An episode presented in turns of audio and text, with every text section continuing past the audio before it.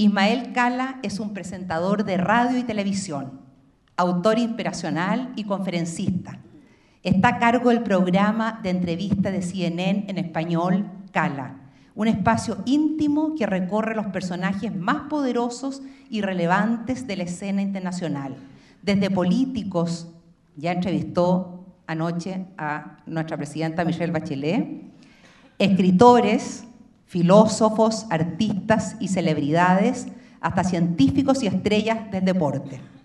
Es colaborador oficial en el programa Despierta América de la cadena Univisión. Escribe una columna semanal para más de 30 publicaciones de América Latina y Estados Unidos. Dirige la revista digital Cala 3.0 y es uno de los conferencistas inspiracionales más solicitados del continente.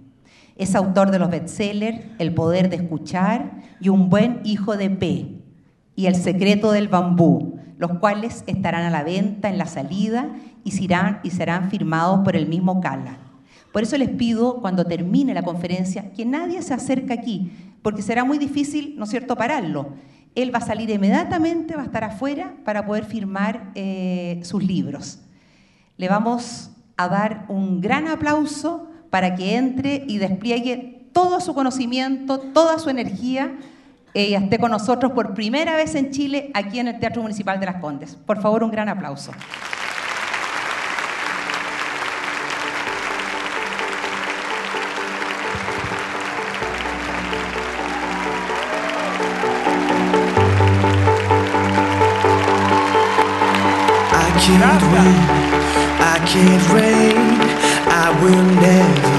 Gracias.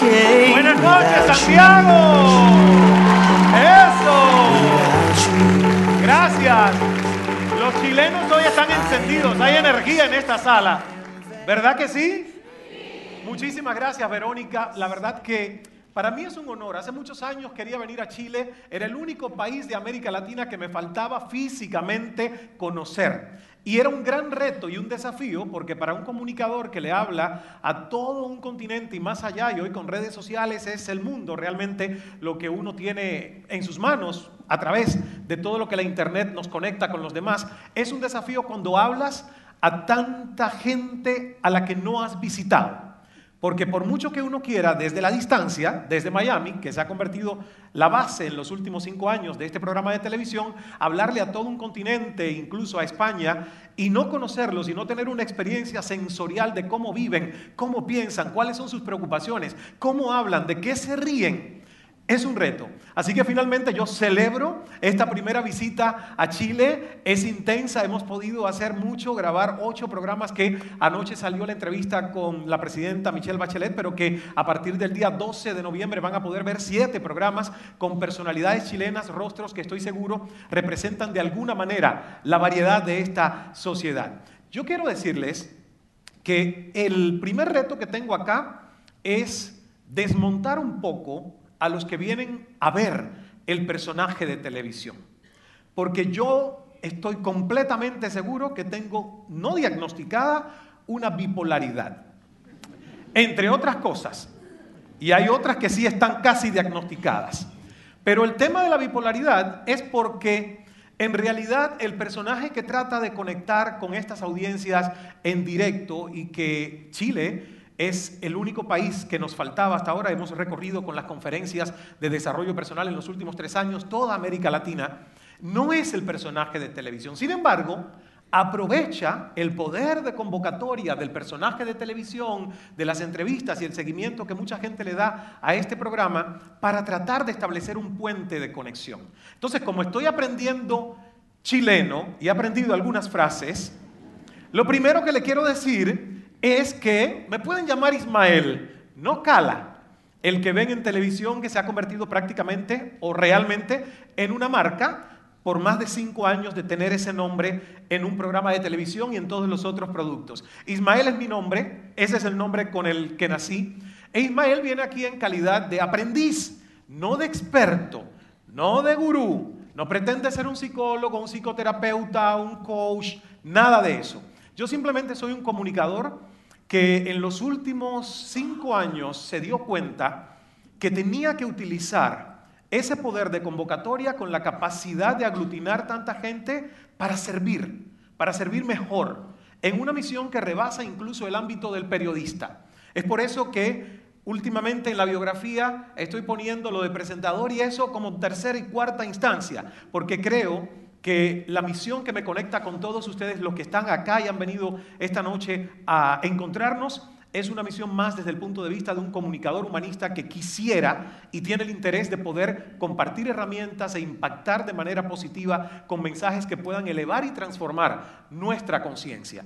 Siento que trabajando en un canal de noticias por mucho tiempo me convertía en un ave de mal agüero, porque lamentablemente un canal de noticias brilla cuando el mundo se está acabando, cuando las tragedias están sucediendo.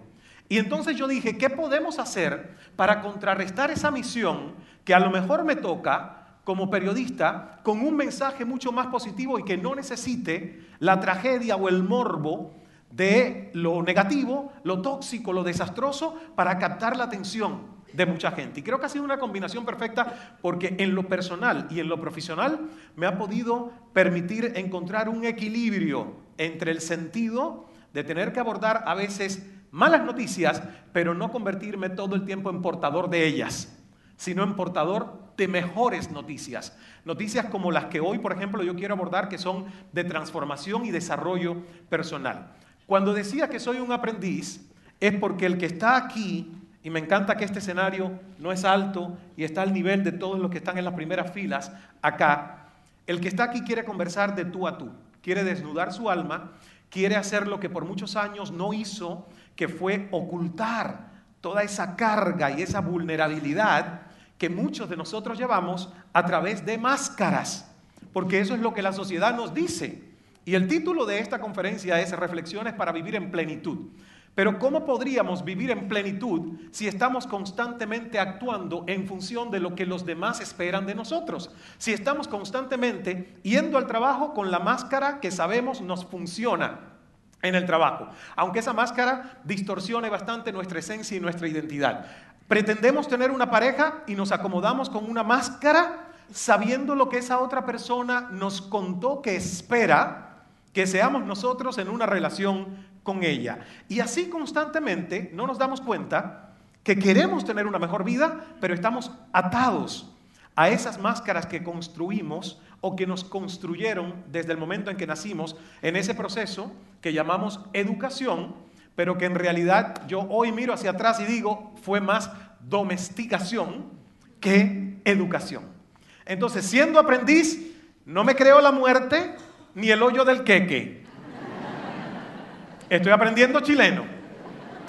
Y además, como no quiero que por una hora, hora y media lo que yo voy a hacer acá sea el discurso de un papagayo intoxicado de ego y yo no les escuche, yo quiero que tengamos una conversación en la que por momentos yo le voy a hacer una pregunta y la pregunta va a ser, ¿cachai?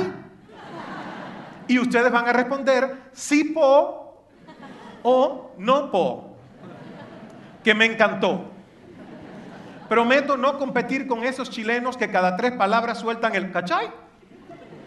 pero de vez en cuando lo voy a hacer.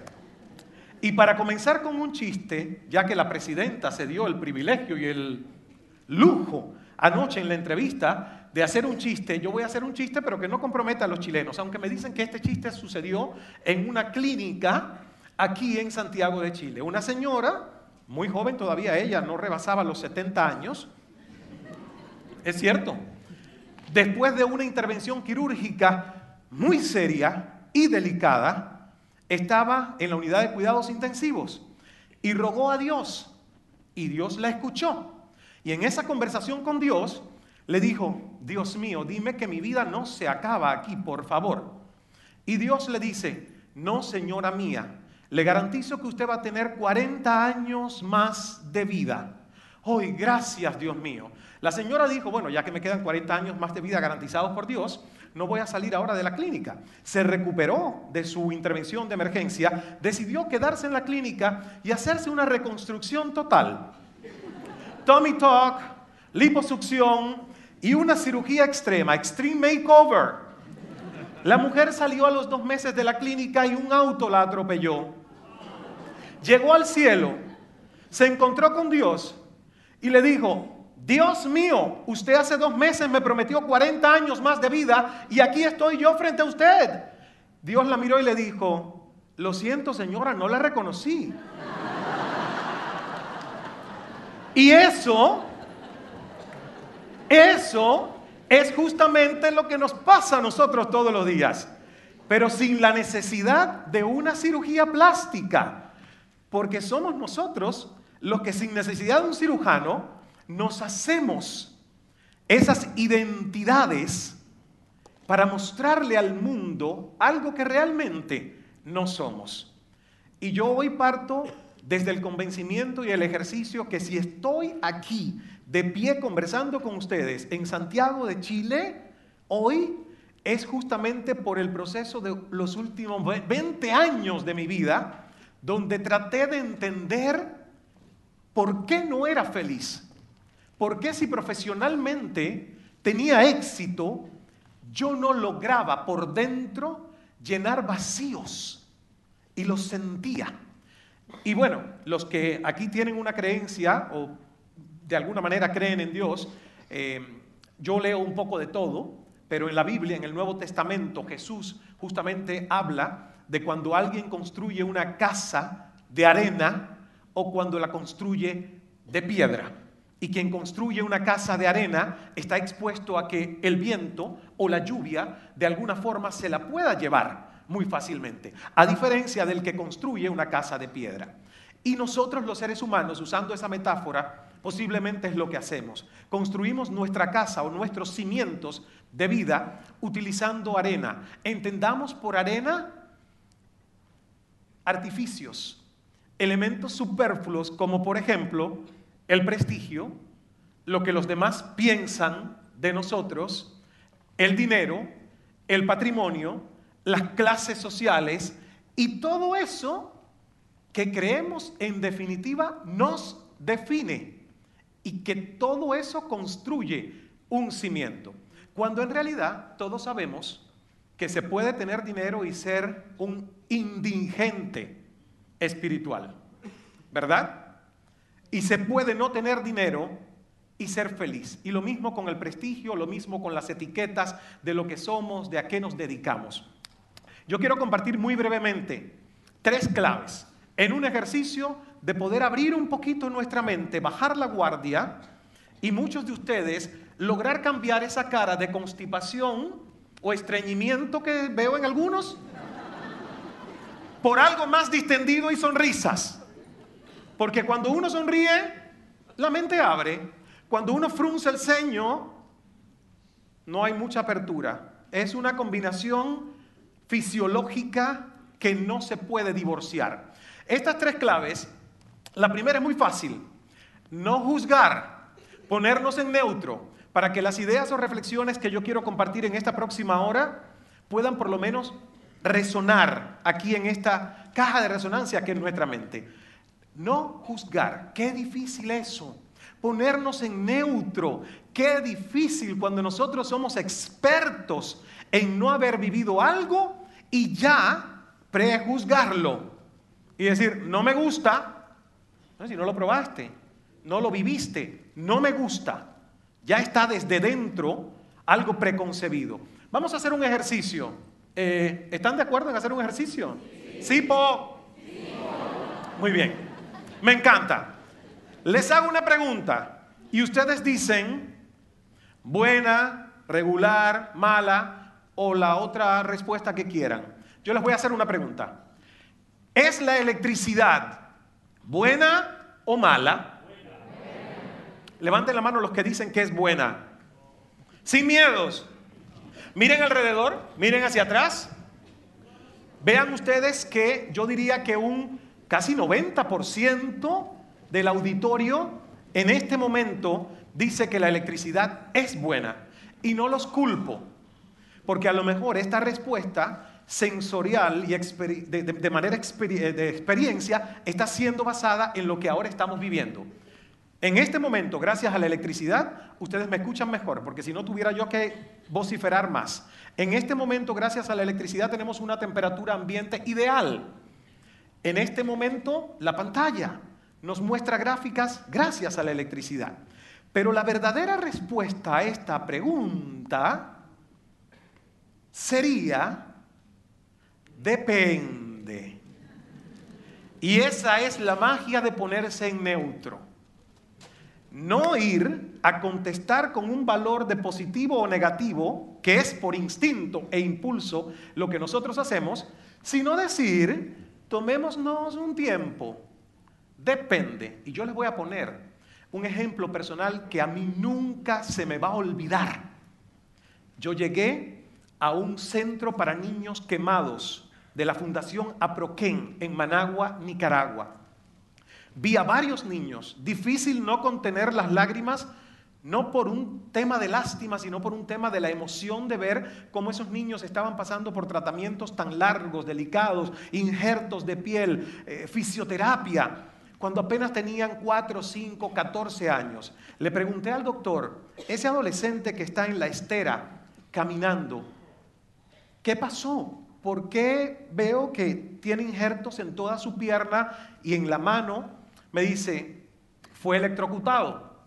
Le digo, ¿cómo? Me dice, llevaba un celular en sus manos, es de un rincón totalmente, vaya, sumamente intrincado, de Nicaragua, la señal es muy mala y se trataba de acercar para mejorar la señal, sin darse cuenta que se acercó demasiado a una torre de alta tensión, pero no físicamente, no el contacto físico, sino que inalámbrico fue el contacto con la alta tensión, entró por su celular y la descarga de alto voltaje cruzó su cuerpo e hizo tierra por el pie contrario a la mano por la que la descarga entró en su cuerpo. El doctor me dijo, es un milagro que Él esté vivo. Obvio, es una recuperación que llevará años. Llevamos no sé cuántas operaciones haciendo injertos de piel más la rehabilitación. Y en ese momento yo dije, qué terrible la electricidad. Qué terrible. Algo que nos da tantos beneficios. ¿Ustedes creen que si yo hago esa misma pregunta para los padres de ese adolescente responderían, es buena? no responderían es buena, responderían es terrible. Mira lo que le hizo a nuestro hijo que ni siquiera tocó físicamente la torre de alta tensión. Este es el primer ejercicio, ponernos en neutro. Porque cuando nos anticipamos a querer imponer nuestra verdad y hacer un prejuicio de todo lo que nos sucede o no nos ha sucedido todavía en la vida, es muy complicado aprender. Porque el aprendizaje viene desde la curiosidad, desde el asombro. Entonces nadie aprende si cree que ya lo sabe todo. Y ese es un ejercicio que nosotros a medida que vamos entrando en años, más conciencia tenemos que despertar para lograr. El segundo, o la segunda clave, es libérate de tu ego. Porque el ego, que no voy a entrar en detalles porque aquí está Pilar Sordo. Pilar, gracias por venir. Psicóloga y amiga además. El ego, el ego nos juega una mala pasada porque constantemente está rebobinando ese disco duro que es nuestra mente y está luchando a nuestro favor. Eso es lo que el ego dice. Yo estoy trabajando para ti. Estoy luchando por tus deseos, tus anhelos, tus intereses, cuidando tu patrimonio. Pero en ese cuidado de nuestro patrimonio, el ego se olvida muchas veces de conectarnos con los demás porque es egoísta.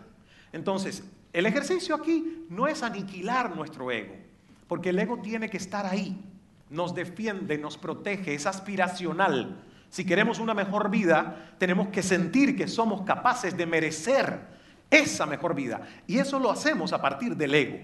Ahora, de un ego saludable, de un ego que se convierte en observador, no él, pero sí esa instancia superior en todos nosotros, que es nuestra conciencia superior.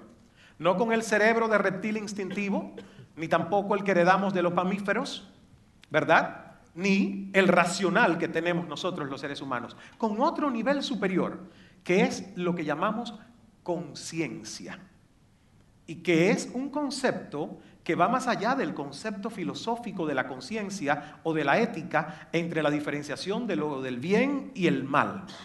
Es quiénes somos, más allá de nuestro cuerpo, más allá de nuestra mente, más allá de nuestras experiencias. Eso que aún los neurocientíficos están estudiando y que ojalá de aquí a 10 años tengamos mucha más evidencia y data dura científica que pueda explicar dónde se almacena todo lo que el ser humano llama conciencia y que todavía se está estudiando, porque hay mucho de nuestro cerebro que desconocemos. Entonces, convertirte en observador es muy fácil. Deepak Chopra, con quien saben muchos de ustedes, trabajo haciendo meditaciones en español y que es un médico, un doctor además formado en la cultura occidental, pero que ha mezclado Oriente y Occidente, lo científico y lo espiritual, me dijo, hazte una pregunta cuando tengas dudas, ¿quién habita un poco más allá de tu mente? Y la pregunta es, ahora en este momento, ¿quién escucha?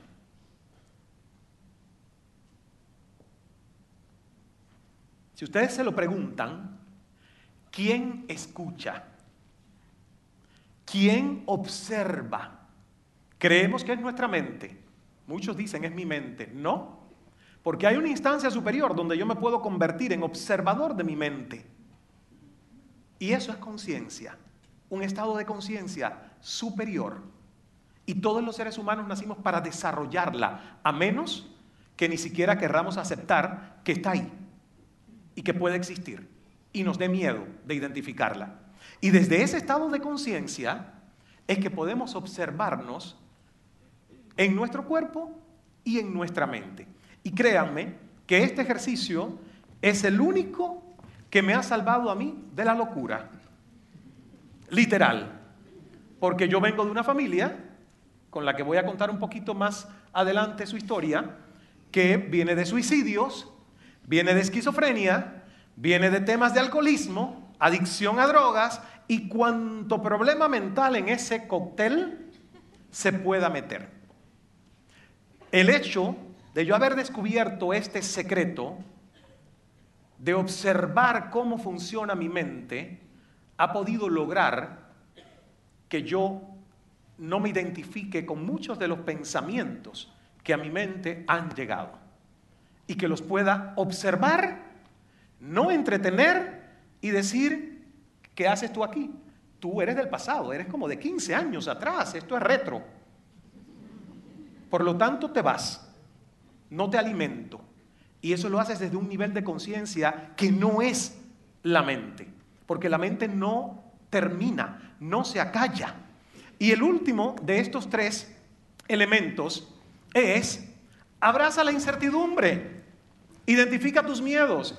¿Por qué? Porque los seres humanos queremos aprender, queremos elevarnos, queremos transformarnos, pero que no nos toquen, que no nos toquen. Y que además no tengamos que hacer mucho donde nos movamos de la zona de confort a lo desconocido, porque nos aterra lo desconocido. ¿Verdad? Sí. Muy bien, muy bien. Hasta que yo no tuve que hacer ese ejercicio de decir, bueno, ¿cuáles son mis miedos? Ah, los miedos típicos sociales del ser humano. Miedo al rechazo, miedo al fracaso, miedo al qué dirán. Y todos esos se resumen en el gran miedo que es el miedo al ridículo. Nosotros vivimos con miedo de hacer el ridículo, cuando lo único cierto que hay en la etimología de esa palabra es el significado de sus últimas cuatro letras. Porque lo demás, lo demás, ridículo, hagan el ejercicio y búsquenlo en el diccionario, a ver si ustedes se identifican con algo de lo que define el ridículo. Porque el ridículo para ella puede ser que alguien le invite a bailar y ella se sienta expuesta porque no sabe bailar y va a ser el ridículo. Y para otro es que alguien le diga canta. O para otro es simplemente venir a hablar en público, que es el miedo número uno que tienen los seres humanos por encima del miedo a la muerte. Hablar en público. Entonces, cuando uno analiza todos estos miedos sociales, no estoy hablando de la fobia a la oscuridad y a la araña, eso es otra cosa. Estoy hablando de miedos sociales. Cuando los identificas, te atreves a abrazar la incertidumbre, ahí puedes lograr el cambio. Porque no hay vida en plenitud para aquel que no se atreve a abrazar la incertidumbre, a tomar riesgos, a salir de su zona de comodidad y a entender que lo único seguro en nuestro camino de vida es el cambio y el crecimiento constantes. Mi cuerpo no es remotamente parecido al cuerpo que tenía ayer, aquí mismo, en esta ciudad, en Santiago de Chile. Responde a una cantidad de mutaciones desde lo que comemos hasta cómo las células están en constante evolución y movimiento. Nunca tenemos el cuerpo de igual manera, pero sí queremos que nuestra mentalidad se mantenga fija bajo parámetros conocidos para sentirnos seguros. Es ahí que el gran desafío de nosotros en este tipo de aventura que es vivir es identificarnos, sentarnos a conversar y a estudiar por dentro quiénes somos. Eso no se hace en las escuelas. Aquí que en el país se está hablando de no solo el acceso a la educación, sino la calidad de la educación. A mí nadie me enseñó, ni en primaria, ni en secundaria, ni estudiando comunicación a un nivel universitario, a gerenciar emociones. Cosa estúpida, porque hace cinco años yo me di cuenta que el éxito de mi programa de televisión no iba por cuánto sabía yo más que otro en periodismo, sino cuánto podría utilizar yo de inteligencia emocional, programación neurolingüística, psiquiatría, psicología práctica aplicada, neurociencias y todo eso que se llaman, en cierto modo, soft skills o habilidades blandas, como las habilidades de comunicar y conectar con otros, que de blandas no tienen absolutamente nada. ¿Cachai? No tienen absolutamente nada de blandas.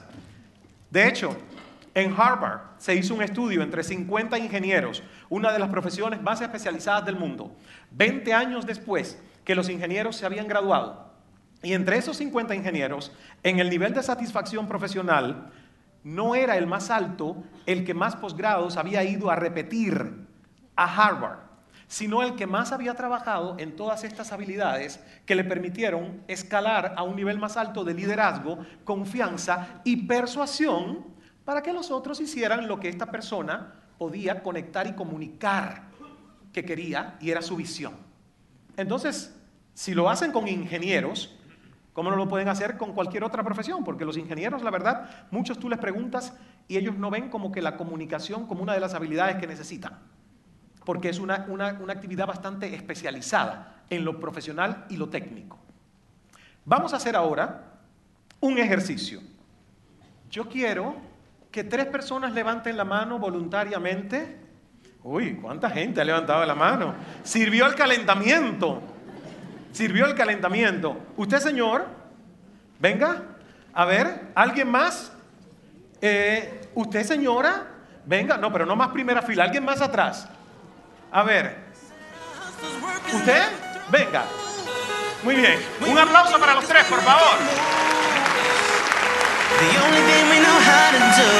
Va a haber, va a haber tiempo para que otros tres, los segundones, quieran venir porque voy a, voy, a, voy a darles esa oportunidad. Pero ustedes son líderes, levantaron la mano rapidísimo. Yo le hago una pregunta y usted en 30 segundos me dice lo que le viene a la mente. La pregunta es, voy a comenzar con usted, señora. La pregunta es, ¿quién eres?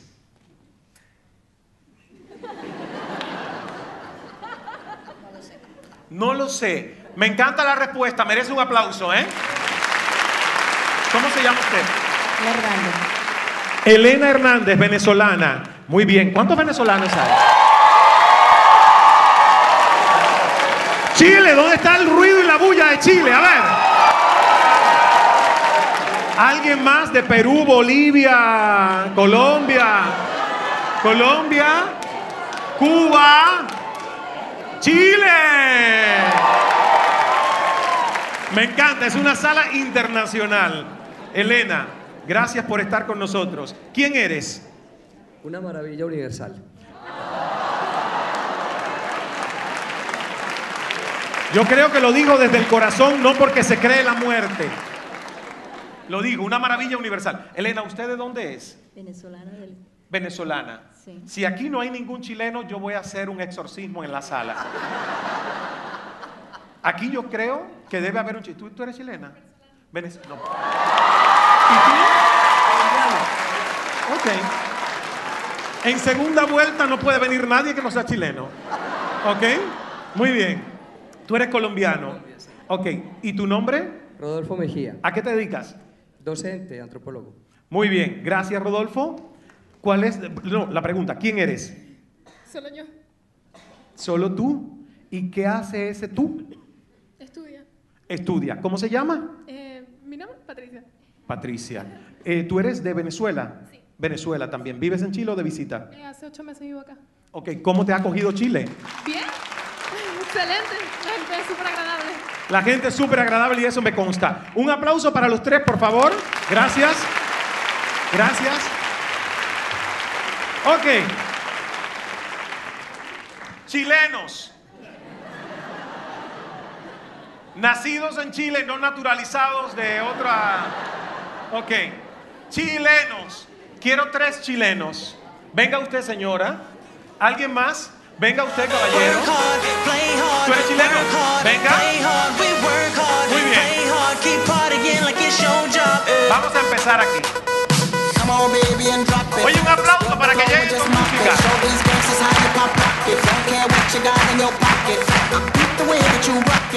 Muy bien. Venga acá.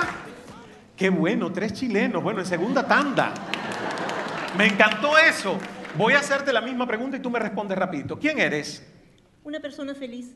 Me encanta eso, una persona feliz. ¿Cómo te llamas? Teresa Alcaíno. Teresa. ¿Qué hace Teresa? Soy secretaria en una empresa. Muy bien. Gracias, Teresa, por estar con nosotros. Tú no tienes miedo al ridículo, ¿verdad? En absoluto. Estoy feliz de compartir con Ismael. Y si yo bailo contigo, Fantástico. me encanta, Teresa. Ok. Me fascina. ¿Quién eres tú? Mi nombre es Marcelo Quesada y creo que uno de los sueños que tenía pendiente era conocerte a ti. Oye, pero. Gracias. Un abrazo. Tenemos algo en común. Eh, yo, gracias a Dios y a Mary Clover, Don Francisco, Sí. eh, soy lo que soy ahora. Muy bien. Pues oye, si ya cumpliste ese sueño, invéntate otro. Porque uno no puede dejar de tener sueños. Así que invéntate otro. Eh, y el tercero, ¿quién eres tú? Max, Max. Sí. ¿Y quién es Max? Un conversador por naturaleza. Un conversador por naturaleza. ¿A qué te dedicas tú? ¿A conversar? No, soy periodista. Bueno, es periodista. Es periodista. Muy bien. Segunda parte. ¿Ustedes estaban escuchando lo que sucedió aquí antes? Les voy a hacer una pregunta porque una de las claves que yo voy a compartir a continuación es el poder de escuchar. Es una clave que abre puertas. No hay nada más importante para un ser humano que sentir que es visto y que es escuchado. Por lo tanto, que es importante o es validado para otros. Porque no somos islas, somos un archipiélago humano. Aún la gente más humilde, con menos ego, menos arrogante, necesita que su círculo de confianza valide, que existe, que está ahí. Porque si no, se iría a vivir en una cueva. Entonces, yo te voy a hacer una pregunta y el auditorio, no estamos en examen de primer grado, no necesito que les recuerden a ellos la respuesta, es con ellos. Dime cuál fue la respuesta de la primera persona, la señora que estaba aquí en tu lugar, cuando yo le dije, ¿quién eres? ¿Qué contestó ella? No sé. ¿Tú me estás diciendo que tú no sabes o que esa fue la respuesta? La señora no sabe, no. A ver, eh, explícate bien. La señora dijo, eh, no sé, y se puso a poner nerviosa. Muy bien. Y yo le pregunté su nombre. ¿Cuál es el nombre de ella? Silencio. No te acuerdas.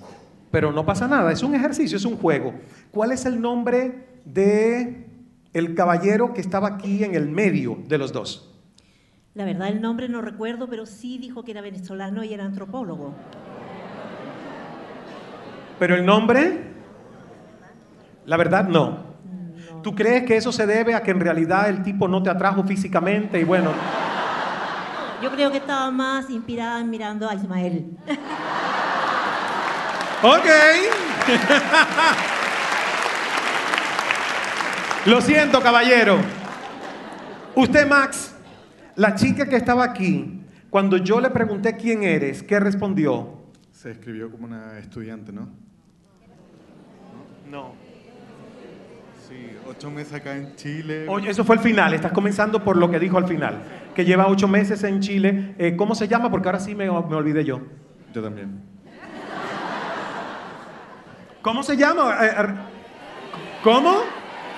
Patricia. ¿Y qué fue lo que respondió Patricia? ¿Ustedes se acuerdan? Estaba hace ocho meses en Chile y han recibido muy bien. No, no. Cuando yo dije quién eres, ¿qué respondió ella? Estoy estudiante. Estoy estudiante, sí. Un estudiante. ¿Qué dijo? Soy yo. Ok. Bueno, solo yo. Solo yo. Un aplauso para los tres chilenos, por favor. Gracias. Mucho gusto. Gracias, Max. Bueno, esta dinámica yo no la hice para divertirnos a expensas de los valientes que subieron o que bajaron al escenario, sino para que todos nos demos cuenta de lo complicado que es escuchar. Nosotros creemos que aún estando aquí en el Teatro Municipal de Las Condes, que vinimos por nuestro libre albedrío y fuerza de voluntad, que vinimos porque nos interesa el tema y queremos escuchar y compartir, aún así, prestando atención, recogemos solo piezas de un rompecabezas que es la escucha. ¿Y qué es escuchar? Fue el tema de este primer libro, que tiene más de 270 páginas, y que se llama El poder de escuchar. Y que Larry King, con una frase genial en la entrevista que hicimos, me dijo, yo nunca aprendí nada mientras era yo quien hablaba. Y yo le dije, usted ha resumido 270 páginas del libro. Pero el libro va más allá, porque el libro comenzó a estudiar la escucha a un nivel superficial. Esto que sucedió aquí, el cómo nos conectamos y cómo nuestro cerebro trata de escuchar, de agarrar piezas, pero nos juega siempre una mala pasada. No sabemos por qué a veces no recordamos el nombre de alguien y recordamos otro elemento, de lo mismo que dijo en 30 segundos de tiempo. ¿Hay explicaciones para eso? Depende de la selectividad de qué es importante para ti en el proceso subconsciente que nuestro cerebro realiza de la información que le es útil y la que desecha. Y lo segundo es que escuchar es una capacidad biológica. Nosotros tenemos la audición como sentido, la mayoría de los seres humanos disfrutamos de este sentido. Pero el proceso de la escucha entre lo sensorial y lo cognitivo va a un nivel mucho más profundo que la capacidad de la audición. No es lo mismo oír que escuchar. El escuchar es una comunión de implicados.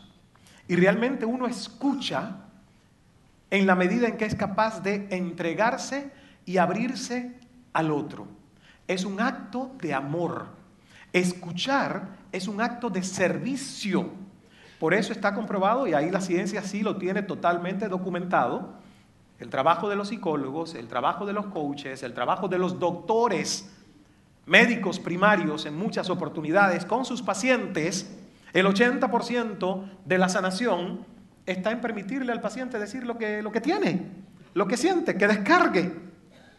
Y se han hecho los estudios con los placebos. Entonces, el escuchar es un superpoder. Pero a medida que fui investigando para el libro dije, pero ¿por qué es que no escuchamos? Porque es que alguien llega a nosotros y nos dice, oye, Ismael, acabo de venir de India. Es Pilar la que llegó de India. Me dice, Ismael, acabo de venir de India y fui al Taj Mahal. Ismael dice, al Taj Mahal, Pilar. Yo estuve allí. ¿Verdad que el mármol aquel con que hicieron esto eh, es impresionante? Y tú sabes que además no es un templo, es una tumba, que ahí está la mujer del tipo que enterró. Y Pilar se quedó callada porque no pudo terminar la historia. Porque mi ego necesitó lanzar la información que tiene acumulada de una experiencia similar. Y es lo que nosotros constantemente hacemos, a no ser que tengamos la conciencia de que escuchar implica un ejercicio de sabiduría, de autocontrol y de generosidad. Y que en muchos momentos va a comenzar con una práctica que literalmente te obliga a que te sangre la lengua y te la tengas que morder. Porque si no funciona de otra manera, ponla entre los dientes, apriétala para que tengas conciencia de que no vas a interrumpir cada 10 segundos a la otra persona antes de que termine una idea. O sea, nosotros no escuchamos, nosotros preparamos mientras alguien nos habla la próxima estocada. Ya sea la repregunta inteligente que se nos puede ocurrir o el argumento para rebatir lo que la otra persona nos está diciendo. Y no se trata de eso, una conversación. No se trata de my way, your way, no way. No. Se trata de our way, a nuestra manera. Una tercera alternativa, como decía Stephen Covey. Entonces, lo otro, de manera sintética, que les quiero dar como aliento para que no se sientan máquinas defectuosas, porque no lo somos, es que nuestro cerebro, que es un órgano tan extraordinariamente todavía inexplorado, tiene la capacidad de escuchar 400 palabras por minuto. Esto sí ha sido estudiado por los científicos. Pero el órgano de la emisión en la lingüística oral nuestra, que es lineal, y que nos lleva el tiempo procesar, ok, artículo, sustantivo, y después tengo que poner el verbo en el tiempo correcto, y después el predicado. Eso implica que nosotros no podemos emitir 400 palabras por minuto, a no ser gente que está entrenada para hacerlo, con sus trabalenguas y cosas. El promedio es que emitimos 125 palabras por minuto. ¿Qué significa esto? Que hay un vacío en un minuto de 275 palabras más que tu cerebro pudiera estar recibiendo. Y es por eso que este señor ahora, en estos cinco segundos de pausa, un pensamiento zombie vino y le dice, qué lástima que no fui al baño antes de empezar la conferencia. O esta elegante señora en uno de esos pequeños vacíos va a decir, tengo hambre, no comí antes de venir aquí. Y son pensamientos que nos vienen que nosotros ni siquiera los elaboramos, porque la mente no para, está en un constante movimiento, es una centrífuga de ideas. Entonces, si nosotros sabemos esto y queremos vivir en plenitud, que es el tema de esta charla, tendríamos que comenzar a explorar si el tema de que no escuchamos hoy como adultos es porque nacimos con esa incapacidad o realmente nuestras sociedades nos impusieron un paradigma donde el énfasis está en el hablar, el conquistar, persuadir y hasta manipular con la palabra, en vez de escucha, porque entre más escuches más vas a aprender y entre más aprendas más sabio vas a ser y mejor te va a ir en la vida. Y esto es otro experimento demostrado con psicología. Pusieron en un grupo de seis personas a uno que era infiltrado en el grupo de desconocidos. Ese uno tenía la misión de hablar menos, solo hacer preguntas clave de qué y por qué te gusta tal cosa. Pero hablar menos. Cuando finalizó el experimento, en todos los grupos preguntaron, ¿a quién le cree usted más? ¿Quién le inspiró más confianza? Y el experimento demostró que en todos los grupos, esa persona infiltrada que habló menos y se dedicó a escuchar más, fue la de más alto ranking de confianza y credibilidad entre desconocidos, el que menos habló. Por eso es que yo digo, el poder de escuchar es un arma de doble filo, porque los políticos, entrenados por muy buenos y bien pagados asesores, que sí saben esto, entienden que en una campaña cuando tú le haces sentir a la gente que está siendo escuchada, ganas su voto, ganas su confianza. Y es un arma de doble filo a la que hay que prestarle mucho cuidado. Yo espero que todos ustedes estén entendiendo que esto es un vehículo que podemos utilizar para hacer el bien a los demás, no para servirnos únicamente nosotros, fingiendo que escuchamos a otros, porque fingir lo hacemos muy bien, los seres humanos. Entonces, veamos un video que yo sugiero se ponga al iniciar todas las sesiones de los parlamentos en el mundo, pero por lo menos en América Latina, donde muchas veces me ha tocado dar noticias de diputados dándose golpes y rompiéndose las narices por no ser capaces de entenderse, no ser capaces de escuchar la opinión del otro ante una propuesta de ley. Este video se hizo viral, quizás muchos de ustedes lo han visto en YouTube. Es el de dos pequeños bebés, mellizos, gemelitos, que todavía no tienen lenguaje articulado, hablan lo que yo llamo el idioma del ta ta ta. Porque ustedes verán que lo único que dicen es ta ta ta, ta ta ta. Y la historia que yo creé es que uno de los dos está resguardando galletitas heladas en el refrigerador mientras la mamá regresa a casa, mientras que el otro le está diciendo, eres un cobarde, vamos a comer las galletas que mamá no se va a dar ni cuenta. Ustedes hagan su propia historia, pero ven cómo ellos tienen una conversación con alto nivel de civismo.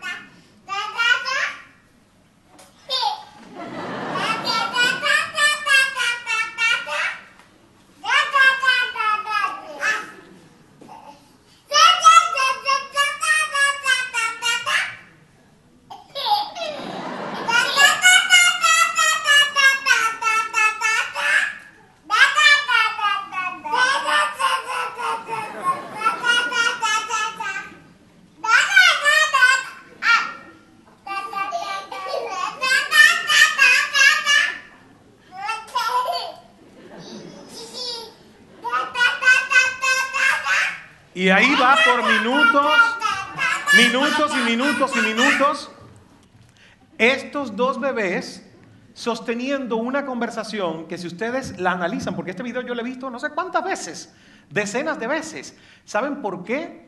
Para analizar en un estudio detallado dónde comenzó el fallo. ¿Quién nos empezó a inculcar no dejes hablar al otro? Impón tu verdad. Porque estos dos bebés tanto su lenguaje corporal como las pausas, como la entonación, todo es coherente, todo es congruente. Y no están diciendo palabras, están diciendo sonidos.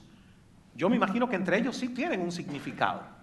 Entonces, yo creo que no es que nacimos con la incapacidad de escucharnos, es que el proceso de domesticación o de educación nos llevó por caminos donde empezamos a separarnos del otro y adentrarnos en nuestro mundo y a desconectarnos.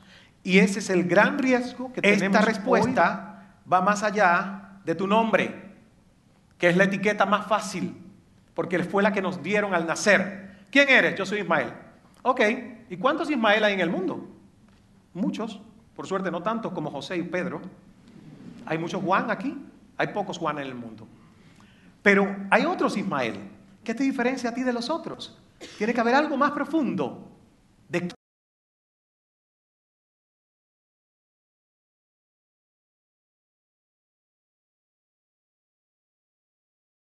Entonces siempre me pregunté, ¿por qué Dios le quitó un brazo a mi papá? ¿Por qué él tuvo que crecer con esos traumas? Me imaginaba el bullying que la gente le hacía. Si a mí me lo hacían en la escuela y me decían, eres hijo del manco, eres de la casa de los ahorcados. Porque en un pueblo pequeño, infierno grande. Si a mí me lo hacían, yo imaginaba con todos los complejos que mi padre debió haber crecido.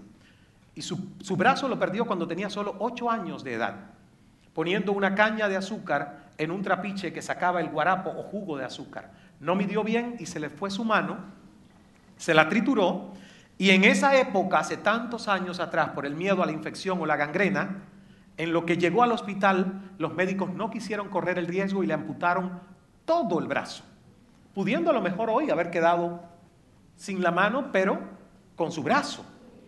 Mi padre, yo veía las prótesis plásticas que eran solamente estéticas, no tenía nada de funcionalidad, pero él no las usaba.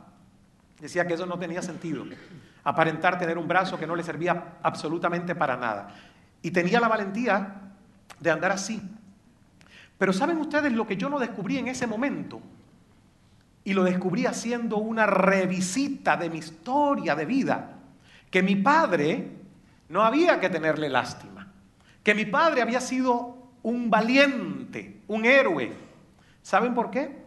Porque un niño que a los ocho años pierde su brazo en un trapiche con una vara de caña de azúcar en la mano, si fuese cobarde, no escoge años después estudiar ingeniería química azucarera y dedicar su vida profesional a recordarse todos los días la razón por la que perdió el brazo.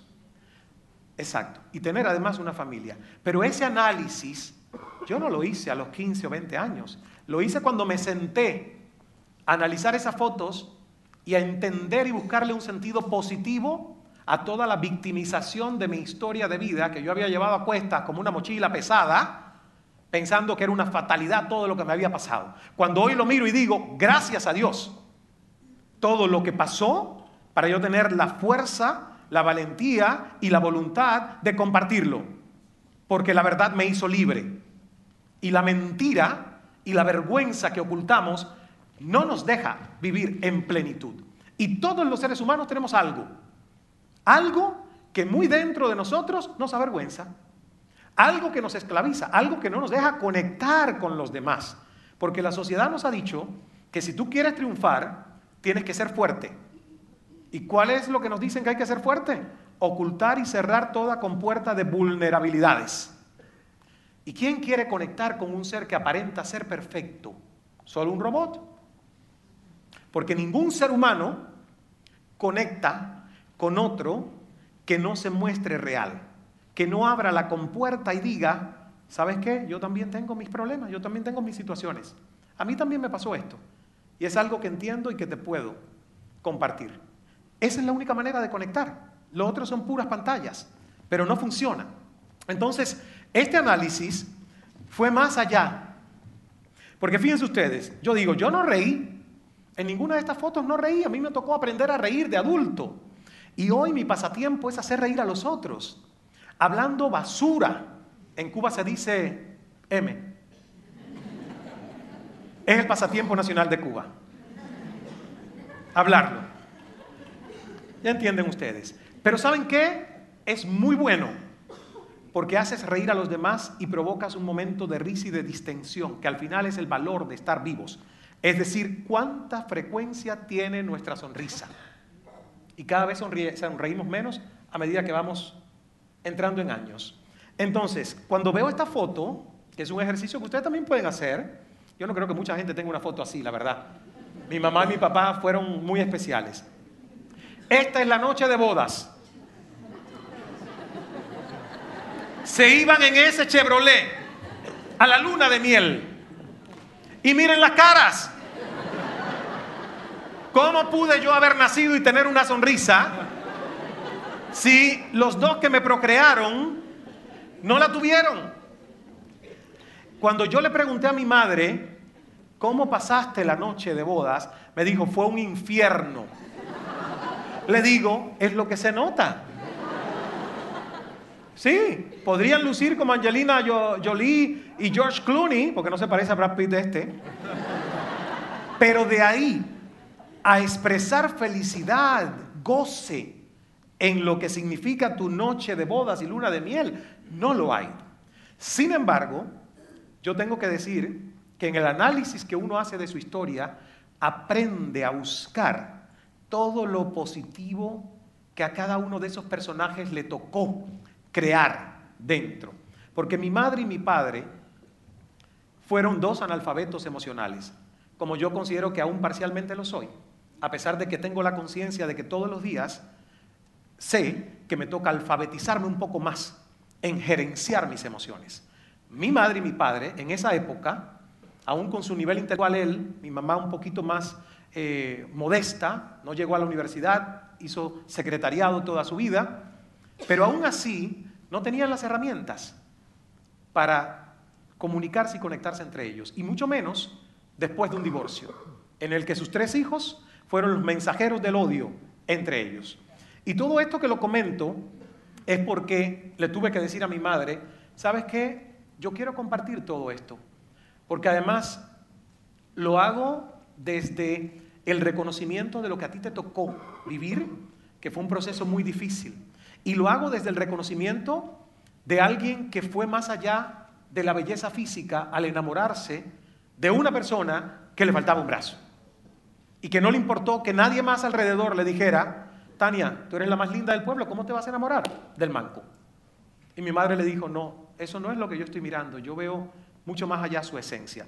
Entonces, en todo hay algo que se extrae como mensaje de empoderamiento, de crecimiento, de enseñanza. Y ese es el proceso cuando uno se pregunta quién soy, que cambia el significado a la historia antigua que una vez y otra vez y otra vez nos seguimos contando de eventos que pasaron hace 10, 20, 30 o 50 años atrás y que rememoramos en nuestra memoria dándole el mismo valor de presencia como si fueran hoy.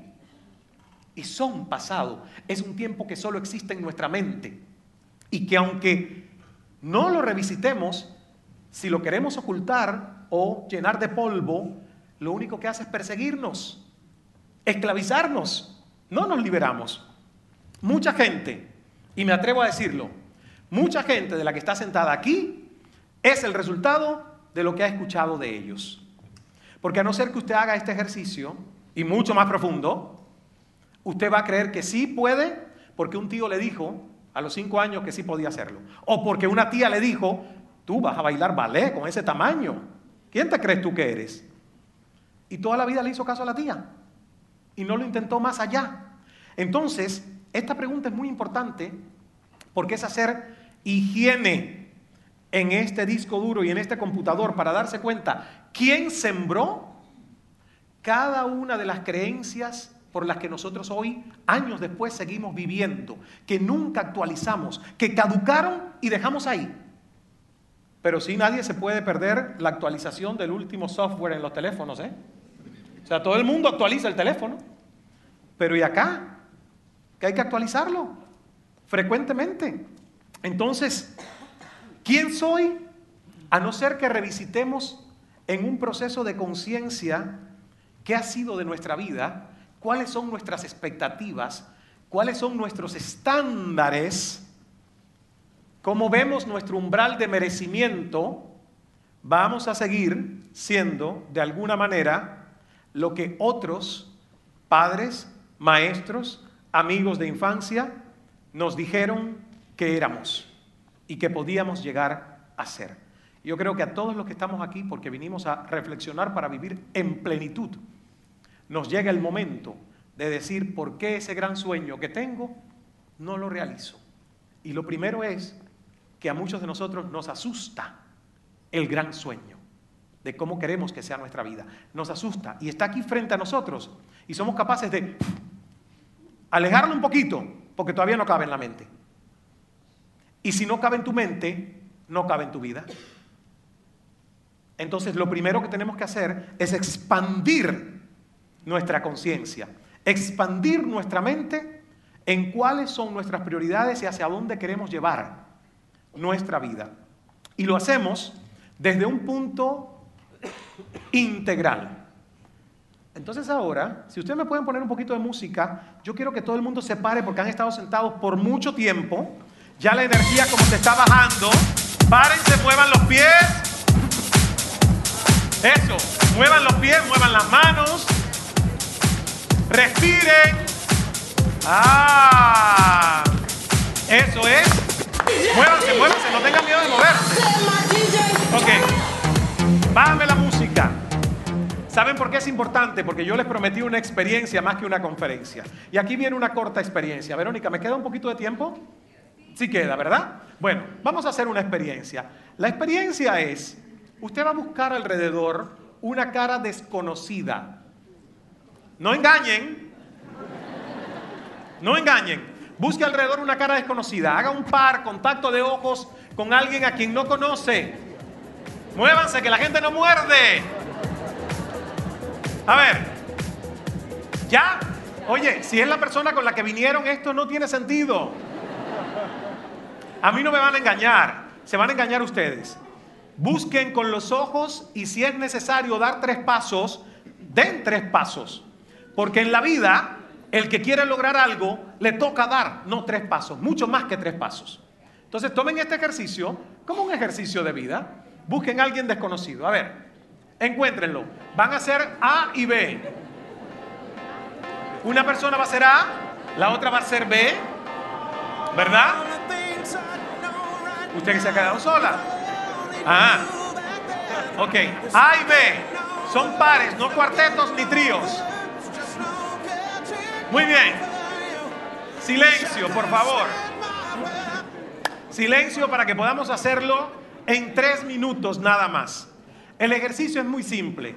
Ustedes van a tratar de crear una primera buenísima, espectacular impresión en esta persona que es una total desconocida o desconocido.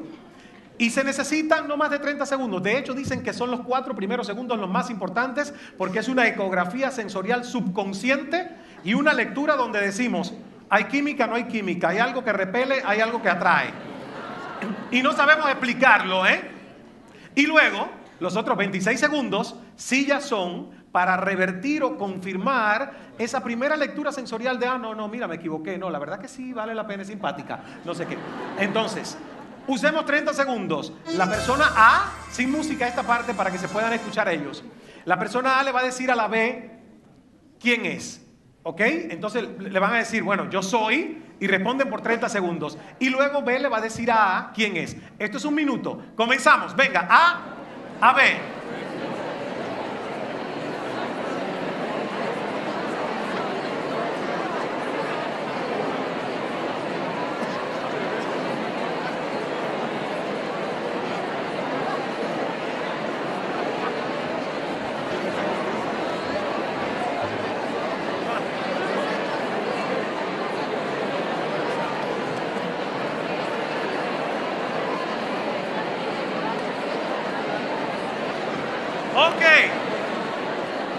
Ok. Tiempo, tiempo, tiempo.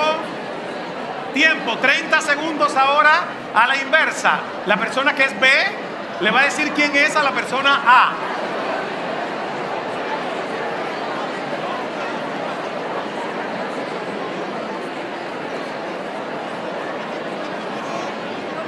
Ok. Escúchense, escúchense.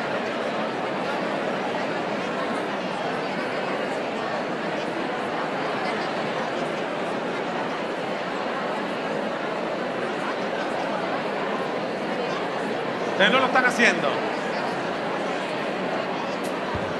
Ok, tiempo. Tiempo, silencio. Ladies and gentlemen, I'm the captain. Silencio. Vamos a hacer otro ejercicio. La persona A, que veo que muchos se sonrieron, o sea que se han caído bien, ¿verdad? Nadie muerde, por lo menos no en una primera ocasión. La persona A le va a decir a B, eres un éxito. No, no, no, no. Mira, usted no le puede decir, no voy a mencionar porque no quiero ponerla en el spot, pero usted no le puede decir a otro, eres un éxito. Porque si tú le dices con esa fisiología y ese ánimo a alguien, eres un éxito, yo te digo, gracias, pero yo me lo digo mejor frente al espejo. No te necesito. Porque si me vas a decir algo, siéntelo, busca cuál es la zona de donde nace, sea la pelvis, el estómago, el corazón, no sé, y dilo sintiéndolo, porque nadie te va a comer, no te van a morder. Y parte del éxito de vivir en plenitud es nosotros abrirnos más al mundo. Y nuestro lenguaje corporal dice quiénes somos, más que las palabras. Usted puede decirle a alguien, te amo. Intenta decir, te amo, que sea. En realidad te amo se dice con los ojos, con la mirada, con los gestos. No se dice con las palabras. Y lo mismo pasa con cualquier cosa en la vida. Entonces, fisiología y lo que es paralingüístico, que es entonación, pausa entre las palabras, tiene un mayor peso que las palabras, que son solo el 7% de la comunicación de todos los días. Llévenselo, porque eso nos sirve en nuestra casa, en nuestro trabajo, en todas partes, hasta en la iglesia. Entonces, alguien que sea una pareja de voluntarios desconocidos, no, porque usted ya vino. ¿Ustedes dos? Bueno, un momentito. No quiero, no quiero discriminar, pero ustedes son chilenos. Para afuera. A ver. ¿Dónde están los chilenos? No, es que, ¿de dónde son ustedes? No, Venezuela es una hemorragia de afectos. Yo amo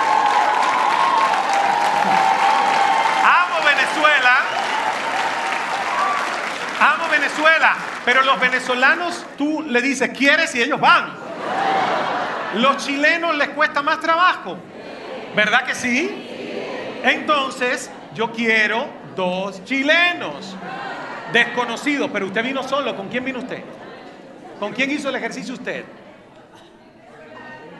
Venga entonces, ¿tú eres venezolana? No. A ver, dos chilenos. ¿Quiénes son?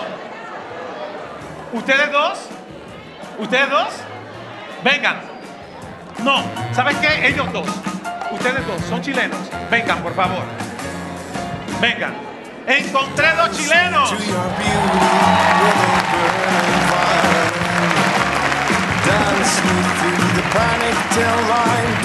Ok. Ellos van a observarlos a ustedes primero en esta parte del ejercicio. Va a ser muy rápida. La persona A va a construir la emoción y le va a decir como si fuera su hermano, su hijo, alguien que de verdad estima y que entiende que este elogio sentido significa mucho para esa persona. Y le va a decir, eres un éxito. A a B. A ver, ¿dónde están? Uno, dos, tres. Mucho mejor. Ok, mucho mejor. Ahora B, B le va a decir a A, eres un éxito.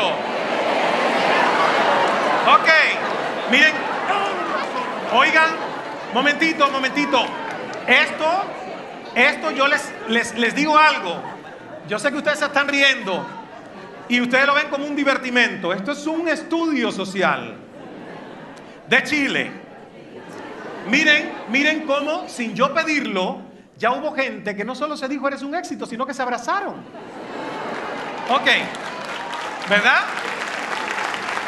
Vamos a la segunda parte. Segunda parte, prueba de fuego para los chilenos. Pero todos lo van a hacer. A le va a decir a B, qué sexy estás hoy. Vamos.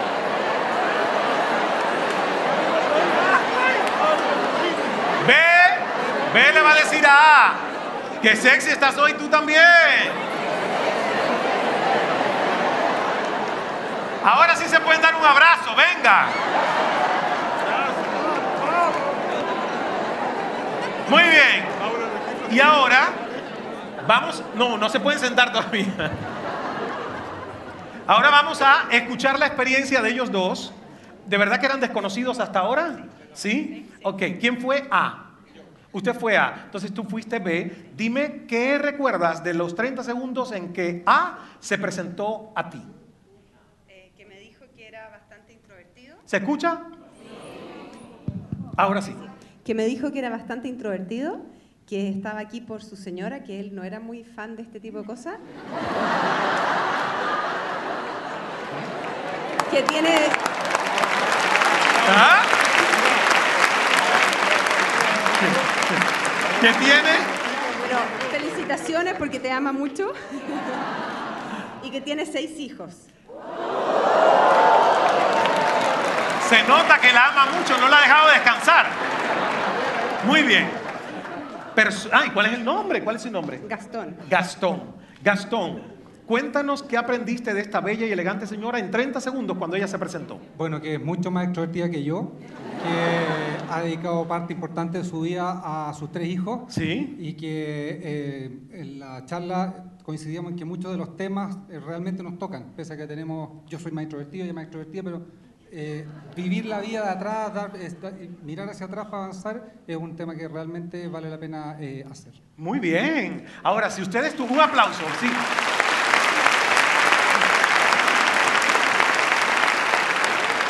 Yo en el centro, en el centro de dos introvertidos, un, un introvertido convertido en extrovertido a la fuerza, eh, les voy a preguntar algo. Una palabra, porque todo esto que me dijiste de aquí a un mes a lo mejor se te olvidó.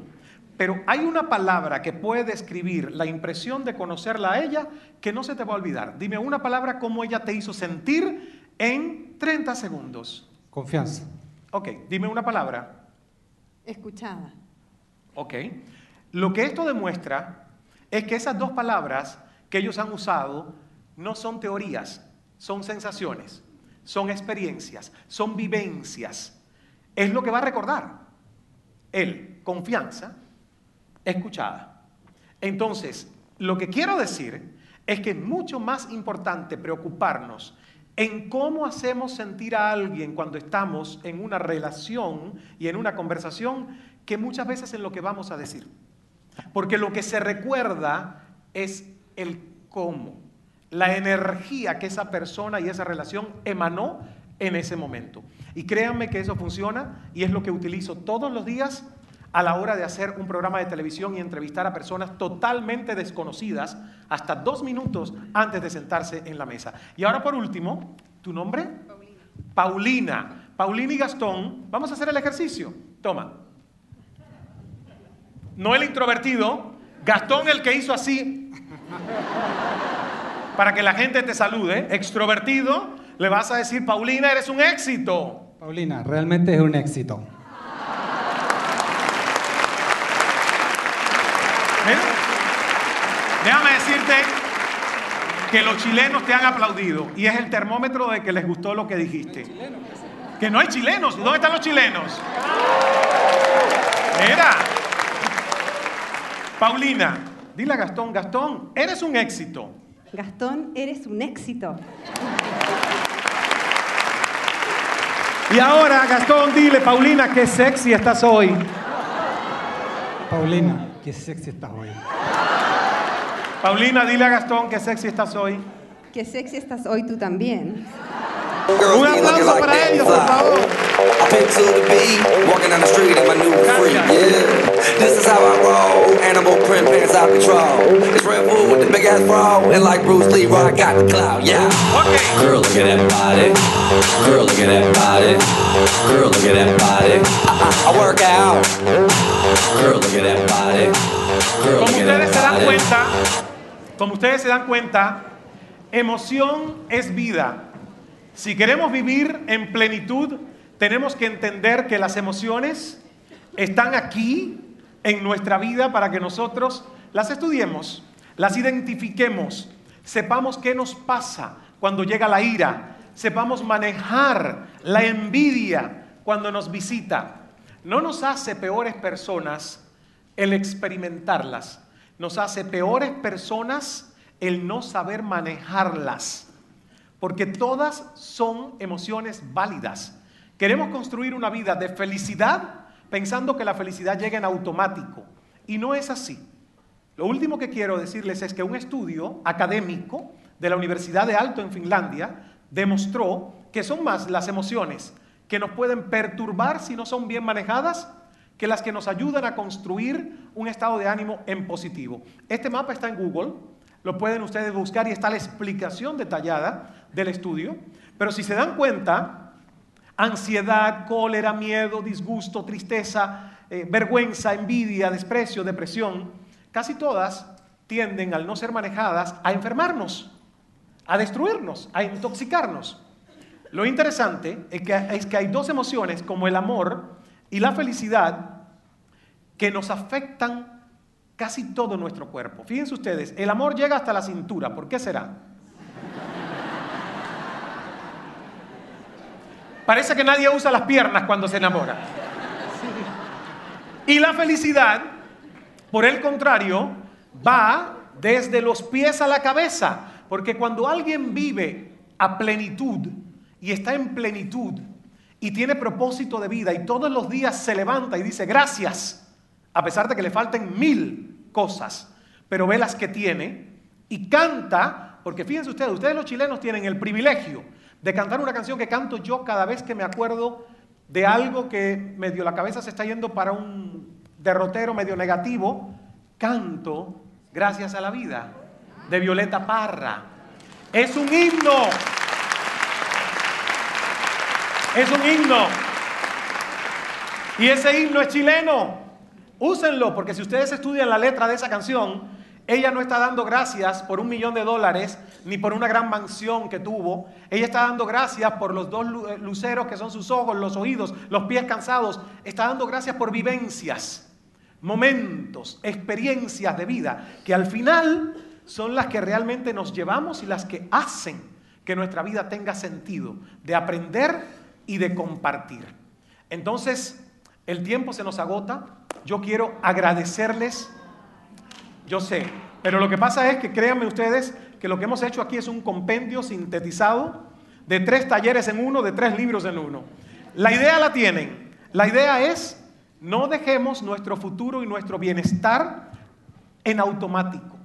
Tomemos el control de nuestras vidas porque para eso nacimos, para co-crear nuestro destino. Muchísimas gracias.